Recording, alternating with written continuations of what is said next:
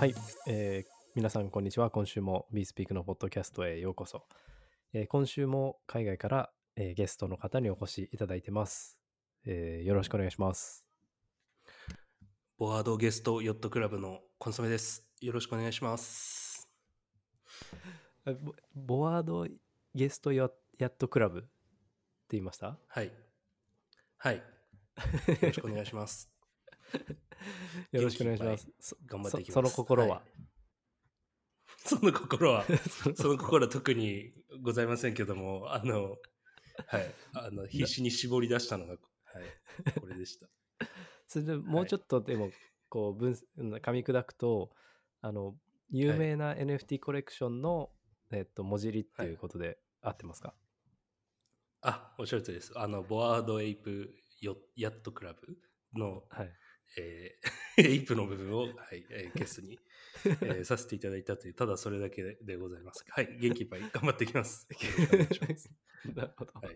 元気いっぱい頑張っていきますっていうのも面白いですけど、はい。でもそれで言うと元気で言うと、今日ちょっと声がなんか、まあ2人とも僕もですけどコンソメさんも声がちょっといつもと違いますけど大丈夫ですか？あの、一応大丈夫です。あの、熱はないんですけど、あの、過酷な減量しすぎすぎまして、ダイエット、あの、なんですかね、1日500キロカロリーしか取ってなかったんですよね、先週。あの、マジですか？はい。そそうなんですよ。あたまにこううん。1000キロカロリーとかもあるんですけど、なんかこうはい。結構厳しい、VLCD って言うんですけど、これ専門用語で。これあのベリーローカロリーダイエットっていうめっちゃあのシンプルな VLCD そのままっすね。本当にそういう言葉があるんですよね。VLCD で、ええこれあの図らずもなんか、うん。あの減量してたら食欲がどんどんなくなっていってしまって、うんあの もう500キロカロリーで1日なんか大丈夫みたいななっちゃっててそれでもええう完全に免疫をやられました。じゃあカロリーだけじゃなくて、ちょっとまあ栄栄養出張みたいな。そそうです。一応マルチビタミンの錠剤飲んでるんですけど、なんかダメでしたね。それはあの、キートダイエットとは違うんですか？その、たえ炭水化物も取っていいってことですか？ああ全然。あのか炭水化物取ってよくてあそうなんですよ。カロリーで脂質を抑えるってやつですね。へー。あのなんでタンパク質と糖質。でもなんかよく言われるこうザ・ダイエットって感じじゃないですか。カロリーを抑えて脂質減らしてっていう、なんかそう。ボディービル界隈だとまあこれが王道なんですよね。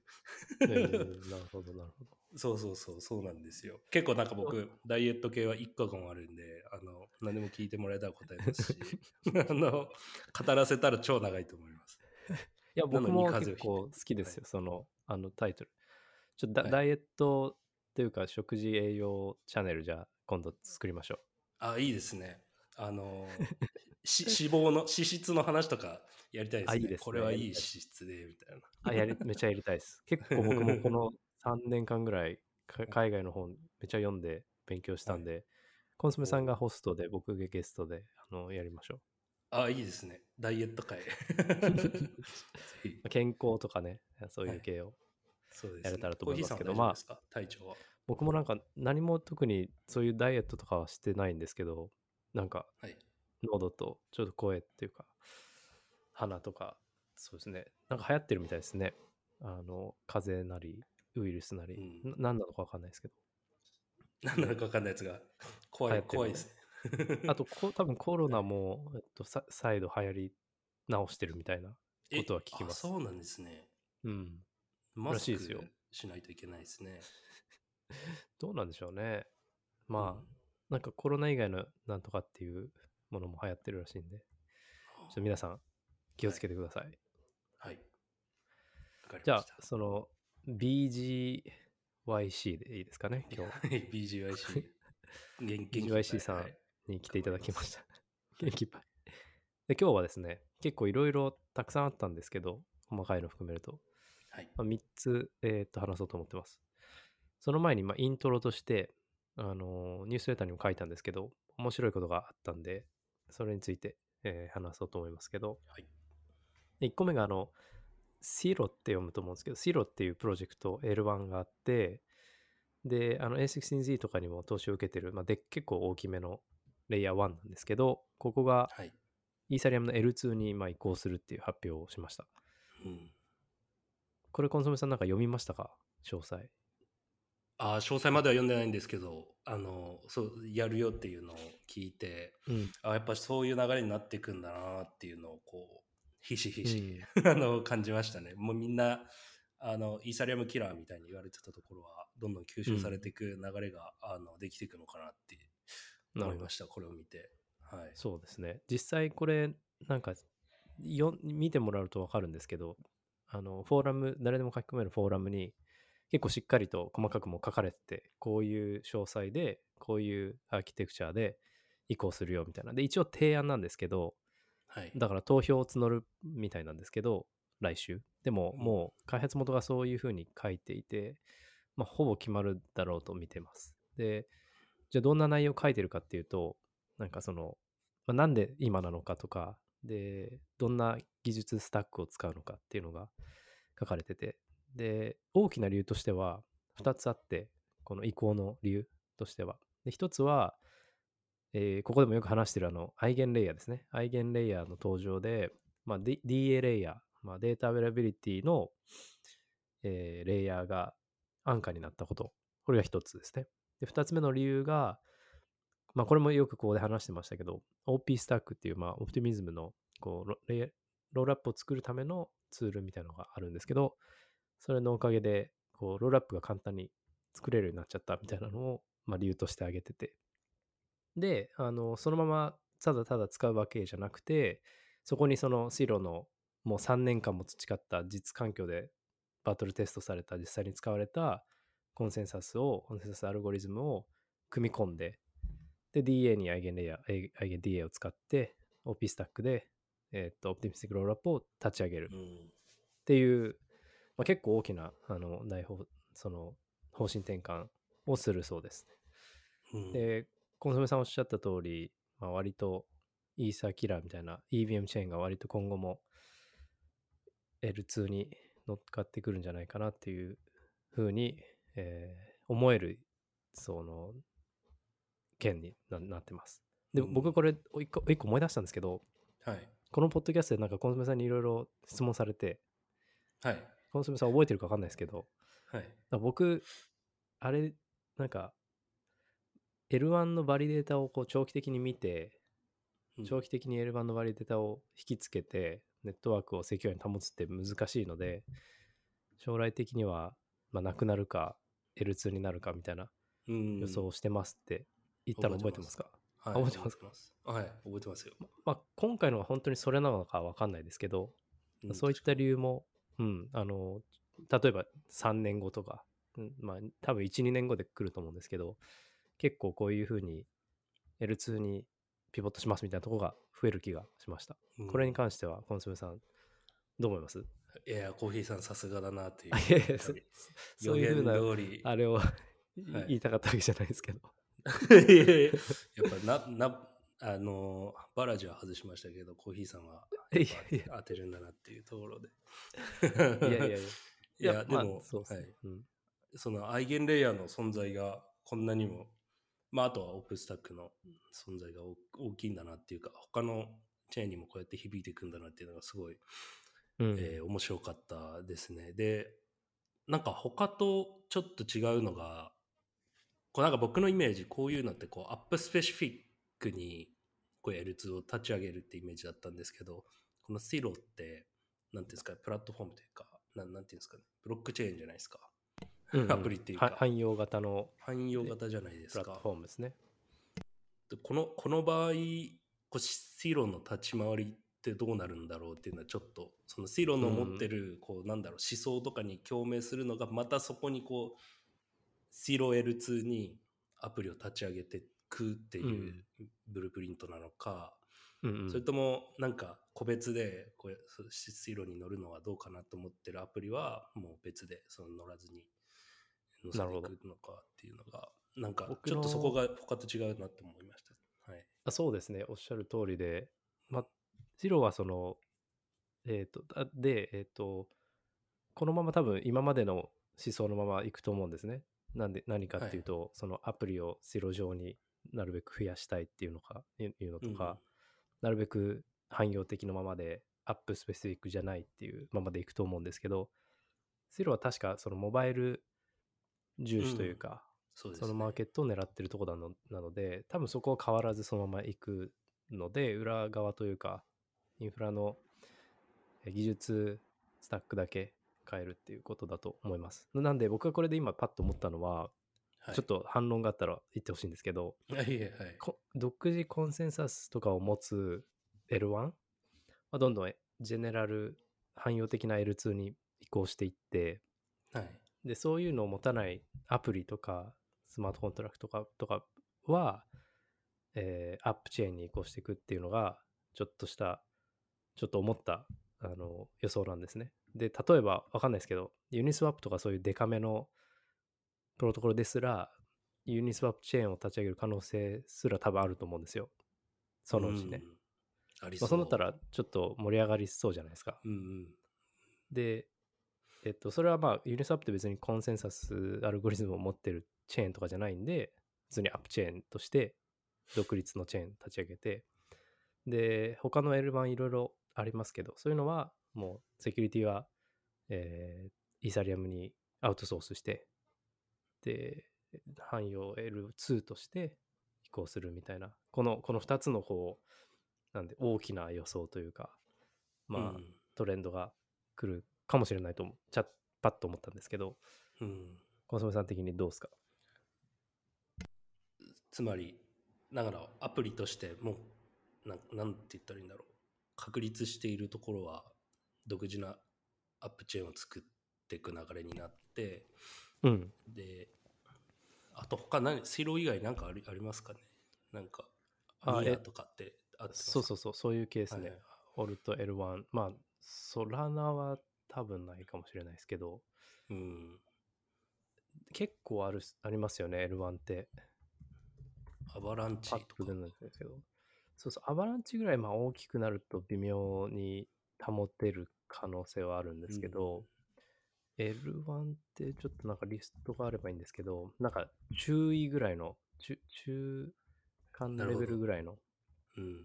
ちょうどシロが多分そのいい位置ぐらいなんですけど、はいはい。で、多分アプトスとかスイとかも、あの、大きさ的には同じぐらいで今。で、そんなに今後羽ばたかないとしたら、まあ、セキュリティバジェットをそのバリデータに渡し続けるのって結構難しいと思うんで、ななんか数十、まあ数年後とか、あ、もうじゃあ、あの、実行環境だけに、えー特化しますみたいな形で、あの、やるのかもしれないなと思ってますね。はい。なるほどですね。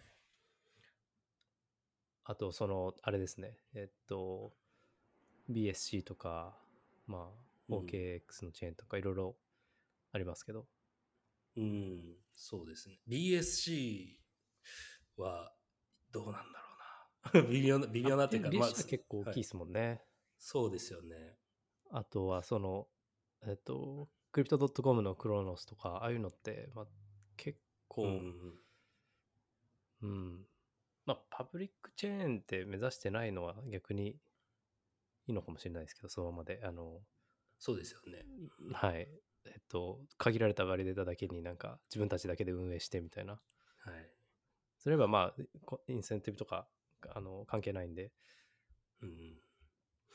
まあ、そんな感じのことがありました。で、えっと、関連して、まあ、チロについて何かあれば、あの、追加してもらっていいんですけど、関連して、あの、はい。ポリゴンはポリゴンで独自で、なんかいろいろ進めてるじゃないですか。うん。で、先週、ポリゴン2の話、2.0の話しましたけど、結局なんかその、ポリゴントークンを出すという発表をしまして、はい。これはなんかコンソメさん、意見ありますか？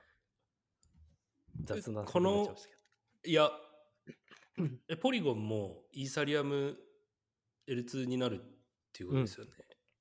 そうですね。ですよね。そうです。すすごいですね。でもそこなんか みんなイーサリアム L2 目指して、まあ、うん。あのーなんだっけ、ポリゴンのファウンダーの人が、えー新しいトークン出さないわけじゃないよみたいになんか匂わせてましたよね。あの言ってましたね。ポッドキャストでもコンソメさん言ってましたよね。そうですね。でここがコンソメさんが当たりだっったっていうことで、いや、ジどう、バラジよりもコンソメだっていうことです。ババラシ、バラジ一回も当ててないですから、何も。ポルトークン、そういいですね。なんか、いや、僕はこのポルトークンっていうな 名前がいいなと思いました。あのまあ、はいげ名前に合ってるし、いいですよね。そう、なんかうんポ、ポポール、投票のポルもあるし、あの、ポリティクスのポルも入ってるし、なんか、あとポリゴンだし、なんかこう、いい感じだなと思ったっていうだけでした。あの、はいポリゴンの場合は、その結局新しいトークン出したんで、ステークされるのはこのポルトークンをバリデータはステークすることになった、なるわけなんで、うん。あの、イーサをネイティブトークンとするわけじゃないので、えーまあ、セキュリティのレベルは結局ポリトークンに依存するんだと思います。でうん、ただ、あと、トランザクションの手数料は多分、えーイーサのままだと思います。おそらく。イイーサ支払いって、えっと、ガス代がイーサがになるガス代が。はい。多分、ポリトークンは、あの、ガス代手数料、あのガストークンじゃなくて、えっと、データアベラビリティコミッティっていう、その、DA を L1 でやんない代わりに、まあ、オフチェーンでやるんですけど、それらを守るために、ステあのネットワークがあって、で、そこにステークするのがポルで、GKBM とかのなんか証明を作る人になんか渡したりとか、あのインセンティブとして、そういう使われ方をするって書いてあって、まあ、ガスの説明はなかったはずですね。で、L2 っていうからには多分、うーん、多分イーサがネイティブトークンになるんだと思います。あちなみにセロ、シロの場合は、セロトークンがガス代になるらしいです。うーん。だからそこはイーサじゃないっていう。うーん。使い勝手ってあんま変わんないのはいかもしれないですね。そうですね。UX というか、ユーザーから見たときは、正直多分あんま変わらなそいうですよね。そう。全然変わんないと思います。なるほまあ、それがちょっとポリゴンの、ごめんなさい、僕話しすぎちゃいましたけど。ど。あ、いえでもなんかそういう、なんだろう、僕から見たらこう、ジェジェネラルなイーサリアムキラーみたいなこう、チェーンがあって、で、それが全部 L2 になるってなると、なんかあんまり、こうどれどれが違う、何が違うんだろうみたいな、差異が分かんないなっていう状況になるかなと思ったんですけど、なんか今みたいに、こう、うん何がガサに支払われるかとか、あとはなんか、シロはなんかスマホをフォーカスしてますよとか、で、スマホをうんフォーカスしてるアプリとかだったら、じゃあシロ選べばいいとかっていう判断基準になる、うんなっていくんだろうなっていうのが、はい、思いました。そうですよね。うんいや、なんかそれで言うと、今パッと思ったのが、この前、あの、日本で自動販売機で、あの、なんか、はドリンク買っ、ドリンク飲み物買ったんですよ。スポーツドリンク。はいドリンク。はい。ドリンク、スポーツドリンク買ったんですけど、はい。は支払いしようとしたら、なんか20個ぐらい選択肢が出てきて、これえ写真見せたいな。ちょっと 見せますね。あれですか思わず写真撮っちゃったんですか、パスモあ、そうです、そうです。ペイ、はいペイ系がありすぎて見てください、これ。ああ、はいはいはい。で、これってロなんゴがずらって並んでる。はい、そうそうそう。しかもすごい小さい、こんなタッチしにくいあの はい大きさで、ずらーって並んでて、で、選ばせるんですよ、ユーザーに。はいで、これなんかもう、EVM チェーンがいっぱいあるかのごとく、確かに。うんうん、複雑だなと思って、はい、でも日本ってこれで成り立ってるじゃないですか。成り立ってますね。で、独自のなんか経済圏みたいなのがあるじゃないですか。うん、うん。これに近いなっていうふうにちょっと思いました。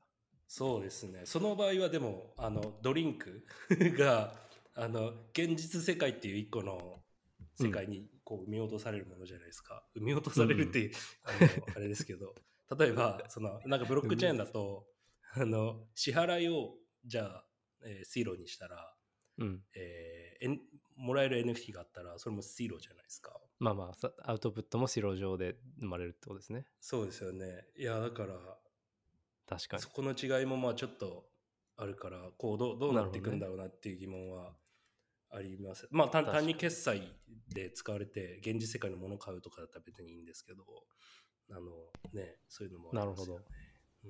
まあ、そうですね。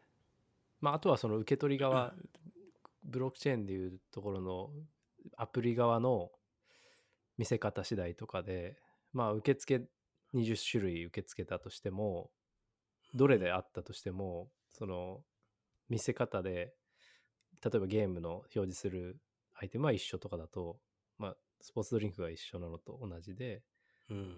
出てくる何のチェーンに乗ってるかとかは別に気にしないっていうユーザーは。そうですね。っていうことね。になるかもしれないですね。なるほど。まあでも、い言ってることはよくわかります。その、そうですね。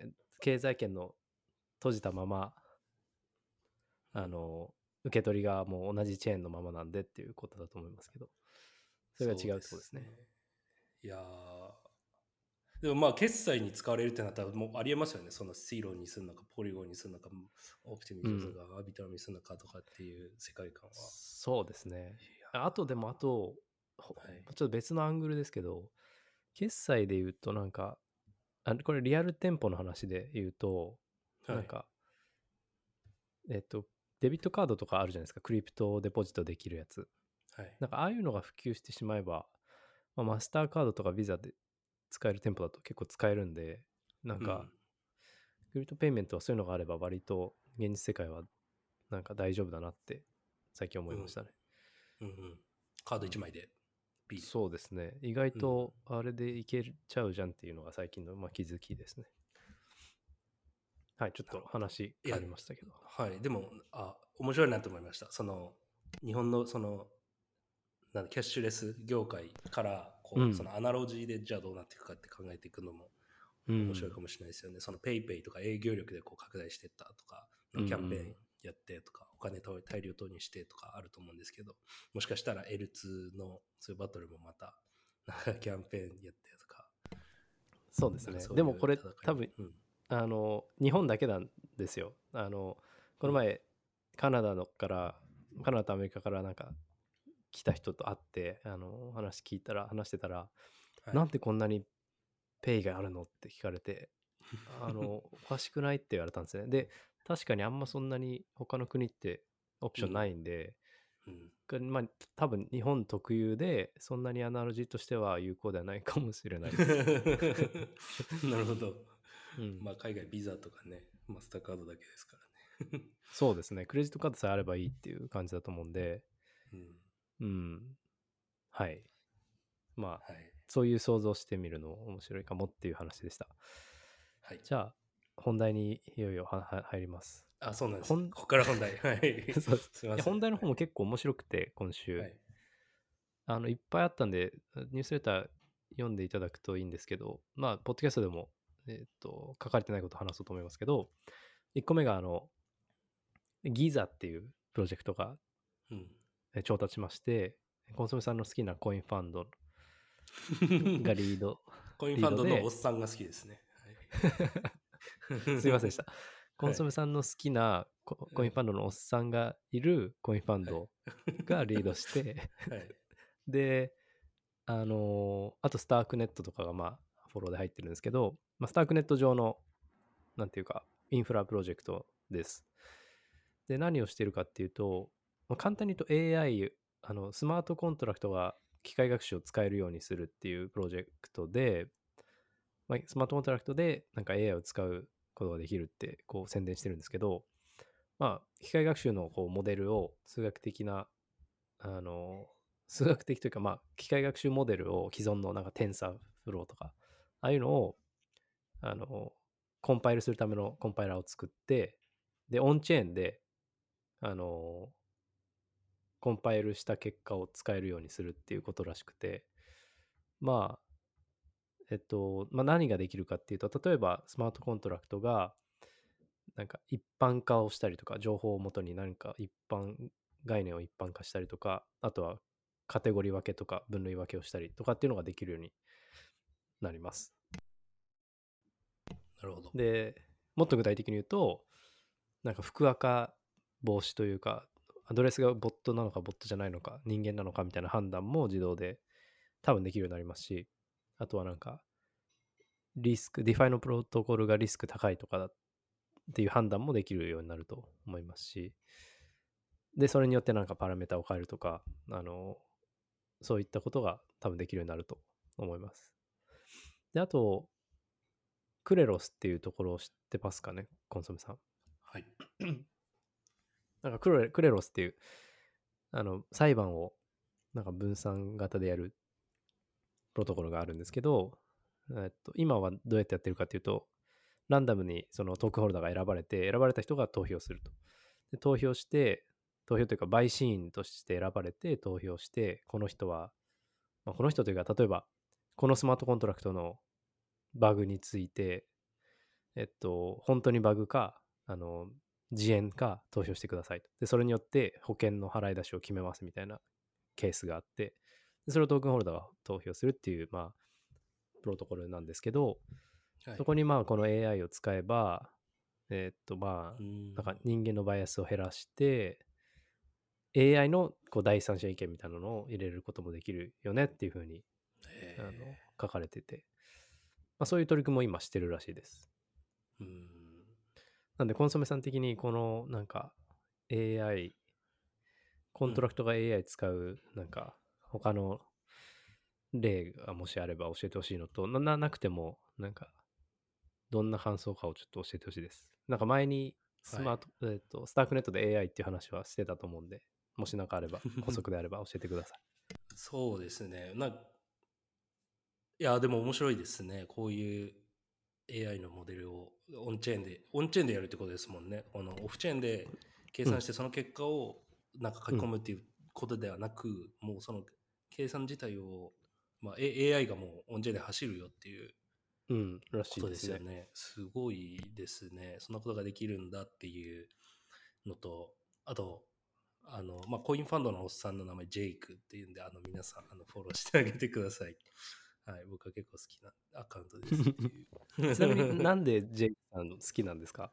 いや、なんか結構、その VC のなんか表立ってフロントマンなのにかなりカジュアルで砕けてて、あの、なんか見た目も DJ 感あるというか、青ひげ生えてて、ちょっと、ちょっと太ってて、ツイートも面白いから、なんか僕は好きですね。なんか、なんとあの人、すごい、確かもともとエンジニアですごいテクニカルな人なんで、多分それもあって、ああ、そうんなんですね。信頼できるというか、はい。僕もなんか、うん。あの、尖ってる感じは受けますね。いいですよね。あの人のなんか雰囲気というか、DJ 感ありますよね。そうそうそう。はい、そうですね。っていうのが。あるのと、いや、でもけこの クレクレロスとのうん。協業ってこかなり SF チックですよね。なんか、うん。現実世界で言うと、あの、まあ、なんか事件が起きて、今まで裁判官が裁いてたことを、い裁いてたけど、それプラスして、なんか AI の、なんか判例とかを読み込ませた AI のモデルが、もう大体じゃあ刑期これぐらいとか、なんか懲役何年とか、えーみたいな世界をオンチェーンでやろうっていうことですよね。そうですね。で、特にオンチェーンなんで、オンチェーンのユースケースが多分一番最初なんですけど、それ何かっていうと、うんさっき言った DeFi のなんか保険とか、保険の払い出しを決めるときとか、はい。あとは、あの、DAO のなんかガバナンス投票とか、なんか A か B か決めるときのあ AI の判断とか、えっと人間のバイアスを減らしたいときの判断に使え使えると思います。うん。で、まあそうですね。多分それがメインで、あの、アラアラゴンって知ってますかね ?DAO のツール DAO の、はい。うん。あそこももともとそういうことやってたんですけど、今どうなってるのかわかんないですけど、あの、はい。 Aragon とかに近いんで、やっぱ DAO って、DAO 同士のなんかコンフリクトがあったときに、裁判所、うん裁判所ってないじゃないですか。あの、か仮想のエンティティ2つなんで。なんで、うんそういう時にどうすんの？じゃあコントラクトでやろうっていうことで、まあ Aragon は作ってたんですけど、多分それに近いと思います。そのメインのターゲットは。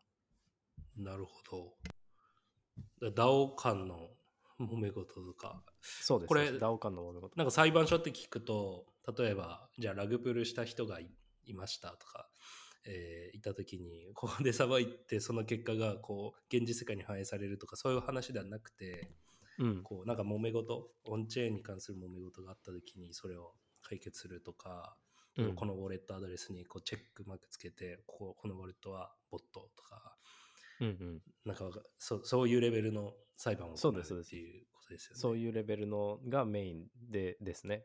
で、現実世界は多分そんなに視野に入れてないと思います。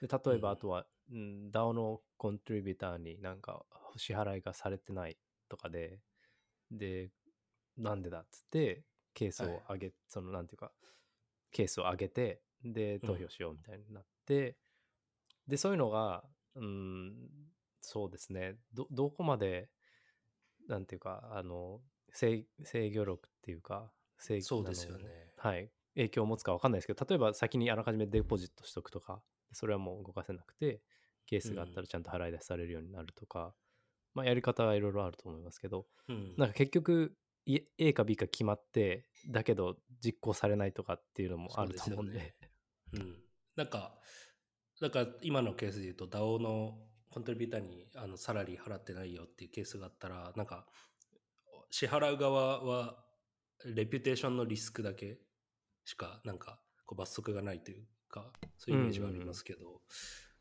どこまで強制力あるかっていうのはここはだからそうそう。だからそこはアプリみたいなのを作る人が出てきて、作ってなるほど、そのステークをレピュテーションだけじゃなくて、実際のお金にしといて、お金を失うようにするとか、お金を自動で支払うようにするっていう風にしといて、うんで、まあなんか、そういうな例えばその雇用契約とかを結ぶタイミングでそのこのクレ Kleros に関連したコントラクトになんか、えー支払い元運営元はいくら分こうデポジットまず先にするっていう契約を結ぶってことですね最初そうですね、そうです。に、まあどこまでできるかはちょっと個人的には懐疑的で、あ Aragon で割と夢を見て、ああ、厳しいなってなったのが、うん昔経験としてあるんで、うん。うんまあそこを AI でね、どうどうにかなるのかわかんないですけど、うん、SF チックっていうのは同意ですね。うん、面白いですね、これが1個目です。他何か他にありますか？補足。なんか Stable Diffusion みたいな AI とかが、あの、ブロックチェーンに乗って、あの、こう、単語だけインプットしたら NFT がこう、自動に出てくるみたいなのとか欲しいなと思いああー、ました。なるほど、なるほど。はいあ、いいですね。AI、オンチェーン AI ジェネレティブアートですね。そうですね。そういうのとかあってもいいかなと思いました。これなんか確かにでで出てきそうですね。AI、てか NFT 作成ツールみたいなのってあると思うんで、そういうところは取り入れそうですけどね。うん。はい。はい。はい、これがまあ1個目の話題で。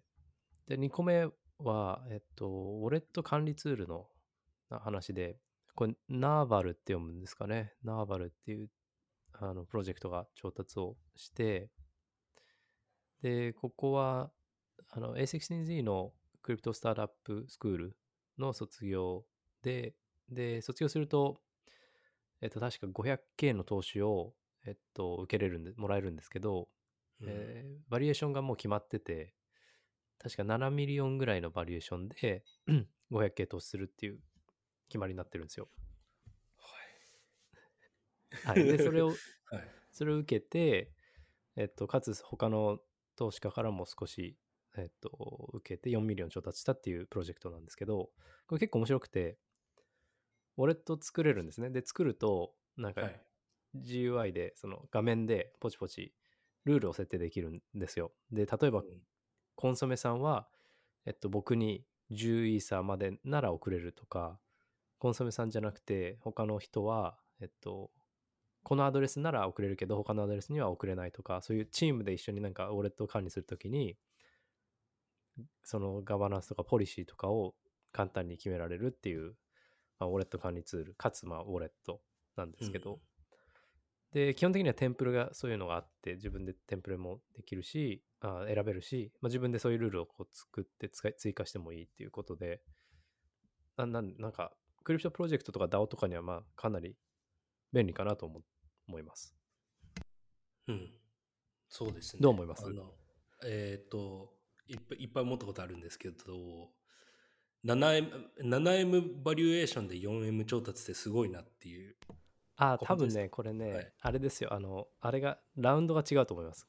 ごめんなさい、言い方紛らわしかったんですけど、多分、はい 7M バリエーションで 500K まずもらうじゃないですか、はい。A16Z から。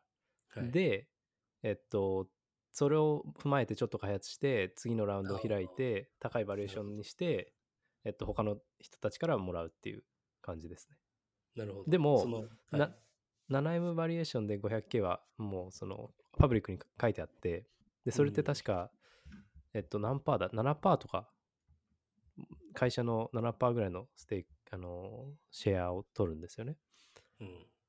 で、まあ、Web3 じゃなくて、Web2 とかでいう、その YC、あの、Y コンビネーターとかと同じぐらいのパーセンテージなんですけど、まあ、クリプトでやったのは多分、あの、そうですね。まあまあ、Web2 の時と同じぐらいのパーセンテージを取って、で、それをクリプトにも応用してるっていうのが彼らの。テンプレートで、はい。で、その後に調達してると思います。だからそこの 500K のアンドリーセンのやつはなんかフフレンドラウンドっていうかこうシードの前ぐらいの感じで投資してもらってっていうと思いますイメージですかね。でア、クセラレーターの、うんうん、あ、どうぞ。4M 調達の今回のはうんその次もう一個次のステップ、まあシーうんドみたいな。、と思いますよ。あの、まとめてシードって書かれてますけど、あの、そんなことないと思います。あなるほど。じゃあバリエーション的には 7M より今は、えっともっと大きい可能性があるよっていう。うん多分40ぐらい、50ぐらいいってると思います。すごい、これ40いくんだ。ね すごいですね。これ、いや、なんかアカウントアブストラクションのサービスなんですかね。もしそれだったら、なんか 40M とかだったら、あーってなりますけど、これた単になんかオフチェーンのフロントエンド提供して、そのユーザーの、なんていうんですかね、設定管理してるだけみたいな感じだったら、ああれいや、結構テクニカルで、あの、M はい MPC とか使ってると思うんで、割と暗号学的に優れてると思います。あ、MTC っていうのは、あ、MPC、 multi-party computation って言って、はい。なんかその、多くの参加者で行う秘匿計算プロトコル、暗号学的な手法らしいです。ZK みたいなことですか？じゃないの？あそそうそう、結構近いです。ななんかあの、ZK と、あの、の、並行とはまでは言わないですけど、ZK 使わずに NPC でやるとか、なんかそういうプロトコルもありますね。うん。なるほど。なんで、その、なんかデベロッパーがいろんな複雑なルールを設定できて、で API を API を使って、あの、割と柔軟なこう使い方にできるっていうのがまあ売りで、そこに NPC とかを使い、まあそういうあの暗号学的に優れてるあのプロダクトみたいです。なるほど。まあ単にフロントエンドでななんか作ってるだけじゃないんですね。そのちゃんとバックエンドでもそういうげ厳密な管理をそうそう。テッキーな。はい。なるほど。そうです、そうです。なんか例えばこう未来の20年後30年後の家族とかがもしかしたら使ってるかもしれないという感じですよね。あなたこのスーパーでしかあのお菓子買っちゃダメよみたいな。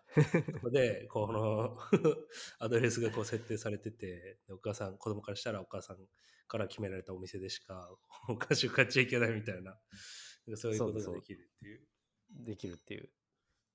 なるほどですね。使おうかな家族ができたら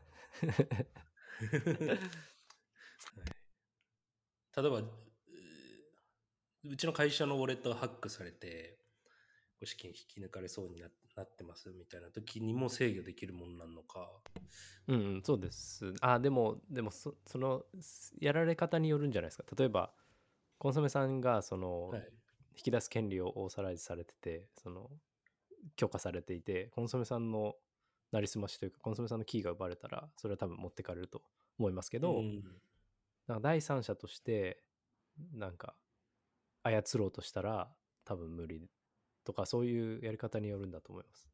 さすがに秘密鍵漏れたらもう抜かれちゃうよねっていうそうですね。ことではある、うんまあ、そうですよね、AA じゃないですもんねこれは、そうですね。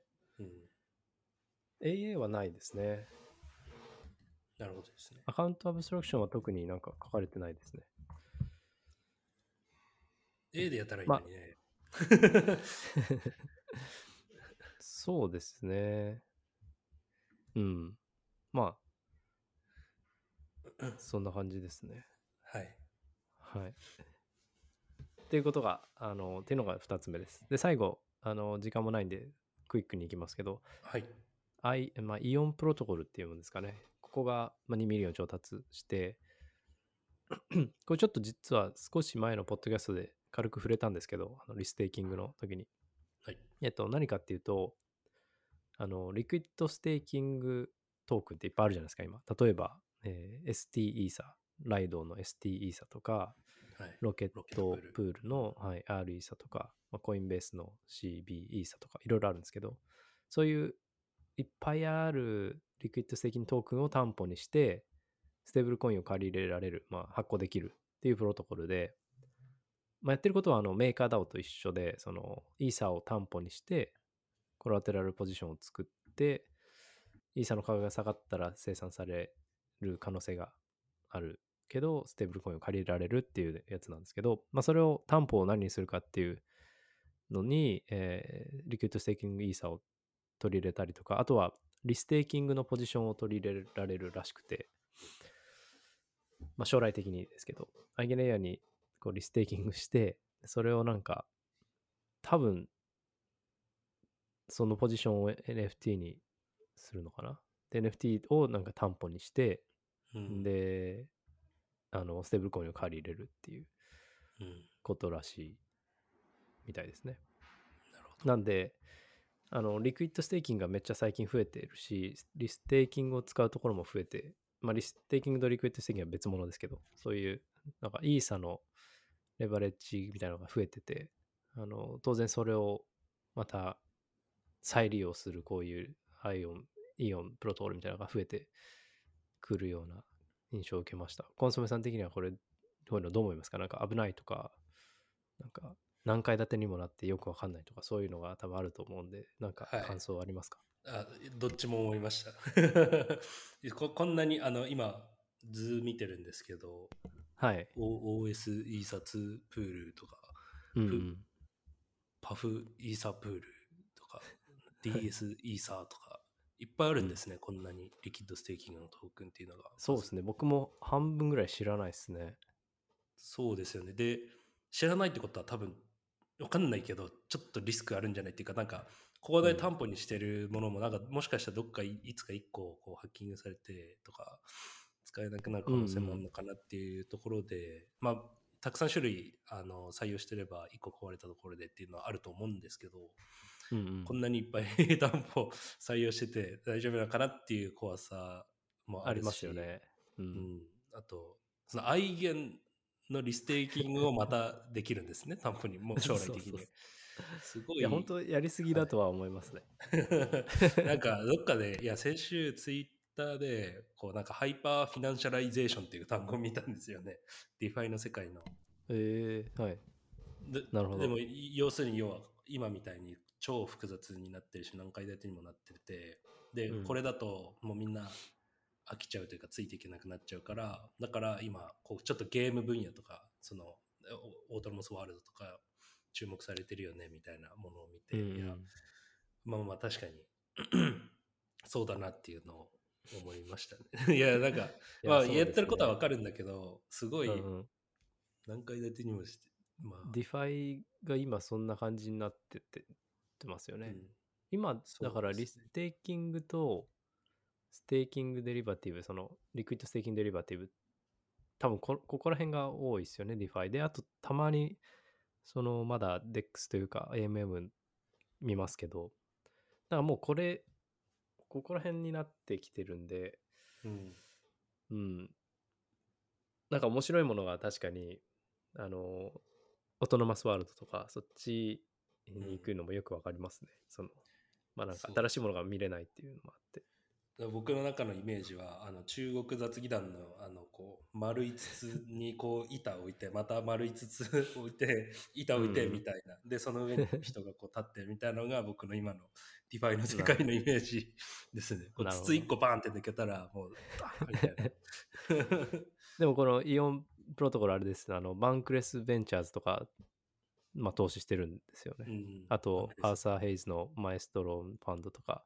うん。で、多分 DeFi って、もう product market fit というか、まあ、使われはするじゃないですか。ゼロではないっていうか、ユーザーは必ずいて、まあ、お金に直結してるから結構来ると。で、作るのもまあ割と、その、 decentralized sequencer とかそういうのよりは作りやすくて、で、トークもまあ割と、まあなんなんとなくいろいろ理理由つけて出して、そのユーティリティもつけやすくて、で、マネタイズしやすいっていうのもあるので、多分、投資自体は多分、あの、なんていうか、回収しやすいっていう目線でうん集まるんだろうなっていうふうに思ってます。なるほど。うん。いや、でも、まあ確かにあの注目ですよね。その Eigen の流れもやっぱりあるんでしょうね。その restakingが。まあそうですね。 EigenLayer はぼ、まあ、僕はその rollup とかそっちの方ですごい注目というか、あのー好きなんですけど、反対側のその DeFi 側ではそんなにあんまり僕はエキサイトしてないっていう感じですね。うん。両面あって、その、はい。うんリス金商品としても見れるし。そうそうそう見えるし、インフラの DA を再利用する側としても見えるんで、どっちを見えるか、見えるかというか、どっちを見るかによるとは思うんですけどね。しかし、毎週アイゲンの話してますね。毎週、そうっす去年からなんか。そういや、いですねい、。すぐ、それほどホットトピックということですね、この業界で。いいですね。今そうですね。結構みんな注目してて、逆にうんやれ注目しすぎっていう人もいいるし、あればそのリステーキングって言葉を、ミームを作った成果だって言って言ってる人もいますね。あの、うんうん、そんなに、そんなにっていう、まあ、過度に期待しないでっていう声もありますね。そうですね、ビタリックも言ってましたね。落ち着けっつって。そう いういうのもはいありがとうございます。まあそんなところになります。コンソメさん何か、えー最後に言いたいこととか、あのーあ、すいません。ボワードコンソメ、あ、違う、ボワードゲストヤットクラブさんんなんかありますか？はい。あ結構比較的元気にできたかなと思います。ありがとうございました。よかったです。はいじゃあ、また来週もよろしくお願いします。はい、よろしくお願いします。じゃあ今週はありがとうございました。ありがとうございました。失礼します。失礼します